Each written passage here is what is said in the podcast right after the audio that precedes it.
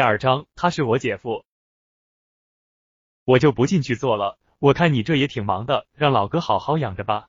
撂下这话，吴小瑞转身就想离开，可小徐却一把拉住了吴小瑞的胳膊，丝毫没理会一帮脸都绿了的各界名流，冲着特护病房的屋里嚷道：“爸，咱家大恩人来了！”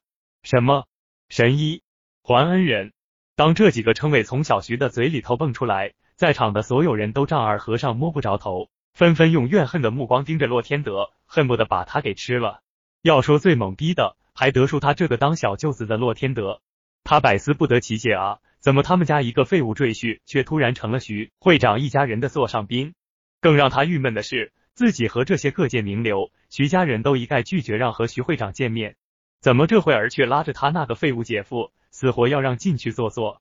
然而更让人震惊的是，之前还躺尸的徐会长，此刻身上还插着好多管子呢，竟然在老婆的搀扶下挣扎要坐起来。小小吴来了，快，嗨嗨，快过来坐。当徐会长虚着嗓子将这句话说完，吴小瑞才在众人面前背着手进了屋。随着特护病房的门被小徐砰的一声轻响给关上，所有人都傻在了那，瞠目结舌的你看看我，我看看你，尤其是看到吴小瑞坐在徐会长的床边，又是喝茶又是啃水果的，又是对徐家人指指点点说话的样子，终于有人忍不住问起了洛天德：“小洛，这这人到底谁啊？这么牛掰？”“是啊。”刚才你可把我们坑苦了啊！要知道这位是徐会长的大恩人，我说什么也不敢凶他啊。洛天德，这事儿你可得给我们个交代，万一这人要是跟徐会长面前说起刚才的事，我们可吃不了兜着走。听到这一声声的质问，洛天德的脑袋都快要炸开了。他何尝不后悔之前的举动？要知道，若是刚才自己稍微说两句好话，回头找上自己的姐姐，跟姐夫把小枕边风悠悠的那么一吹，那他在商会里可就算是。攀上了徐会长的这层关系，随手甩他几个小活，他可就飞黄腾达了。沉默了好半晌，洛天德才结结巴巴的回答道：“他，他是我姐夫。什么？他就是你们洛家那个上门女婿啊？你不是一直说他是废物的吗？怎么徐会长？”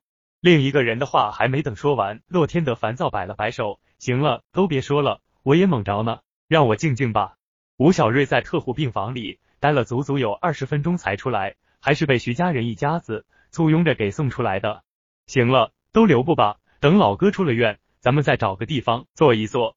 吴小瑞摆了摆手，然后就朝着走廊另一头的普通病房走去。而急于挽回的洛天德赶忙三步并作两步的追了上去。姐，姐夫，你和徐会长之间，你们……吴小瑞不耐烦的说了句：“就是淡如水的君子之交罢了。”这要是换做以前，吴小瑞敢跟他拿枪做调的这么说话。洛天德就敢一个大嘴巴直接抡上去，可现在借他俩胆，他也不敢。看吴小瑞不愿意透露和徐会长之间的关系，洛天德也不敢多问。直到走到了病房的门口，看见吴小瑞的行李都收拾好了，才恍然大悟：姐夫，你今天出院啊？那可是咱家的大喜事儿。我赶紧给咱妈打个电话，让她去香格里拉订上几桌，把家里的亲戚朋友们都叫来，好好热闹热闹，给姐夫接风洗尘。说着话。洛天德就要掏电话，吴小瑞却狠狠的瞪了洛天德一眼，这让殷勤献满的洛天德尴尬的把手搁在兜里。不过好在洛天德是在体制内混的人，短暂的尴尬后，立马冲到吴小瑞的前面，把所有行李悉数背在了自己身上，无比关心的说道：“姐夫，正好我开车来的，你大病初愈，哪能让你背着这么重的行李呢？”想起洛天德往日中对自己的种种，再看看他现在在自己面前一脸的奴才相。吴小瑞心中不得不感慨万千，原来有实力就真的可以为所欲为。回到了家里，洛天德是当着全家人的面，鞍前马后的把吴小瑞的行李给安顿好，这可让洛家所有的人都大跌眼镜，尤其是吴小瑞名义上的老婆洛天依和他那个从不讲理的丈母娘。要知道，洛家的这个宝贝小儿子可是个打小连活都没干过的主，可这会儿却像伺候爹似的伺候起他们家的废物赘婿吴小瑞。丈母娘看不下去了，从厨房冲出来，指着吴小瑞的鼻子就开骂：“你自己没长手没长脚吗？敢使唤我儿子？我看你是皮子又痒了吧？”要是放在以往，吴小瑞还不得被丈母娘吓得蜷缩在沙发的角落里，连动一下都不敢。而这次，洛天德却意外的冲着他亲妈吼了起来：“妈，你干嘛呀？姐夫是咱自家人，你怎么跟姐夫说话呢？”丈母娘一下子就懵了，她无法相信自己的儿子洛天德竟然为了一个外人和自己大声嚷嚷。整个晚上，洛天德就跟一条护主的疯狗似的，谁但凡敢说一句吴小瑞的不是，洛天德不管是爹妈还是哥哥姐姐，上去就是一顿狂吠。直到夜深了，洛天德才依依不舍的离开。临走时候，还虚头巴脑的问了下吴小瑞：“姐夫，你看我求你那个事儿。”吴小瑞还算满意洛天德今天的表现，点了下头。下次再见面，我会和老哥说说的。至于他愿不愿意帮衬你一把，那就看你造化了。喂，好乐，多谢姐夫了。我过两天再来看你。洛天德走了之后，洛天依赶紧把吴小瑞拉到房间里质问起来：“吴小瑞。”你到底给我弟弟灌了什么迷魂汤？还有刚才他要求你办什么事儿？你口中的那个老哥又是谁？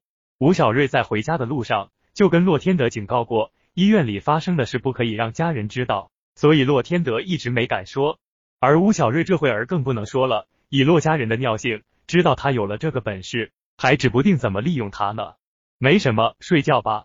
吴小瑞打起地铺，结婚以来，不要说碰一下他这个美女老婆洛天依。他就是连床都没睡过一次，洛天依不让，吴小瑞也没这个胆量。洛天依粗暴的踢开吴小瑞铺好的铺盖卷，嘟起小嘴说道：“你要是告诉我，我今晚上破例可以让你上床睡。”听到上床睡这三个字，要说吴小瑞不动心那是扯淡。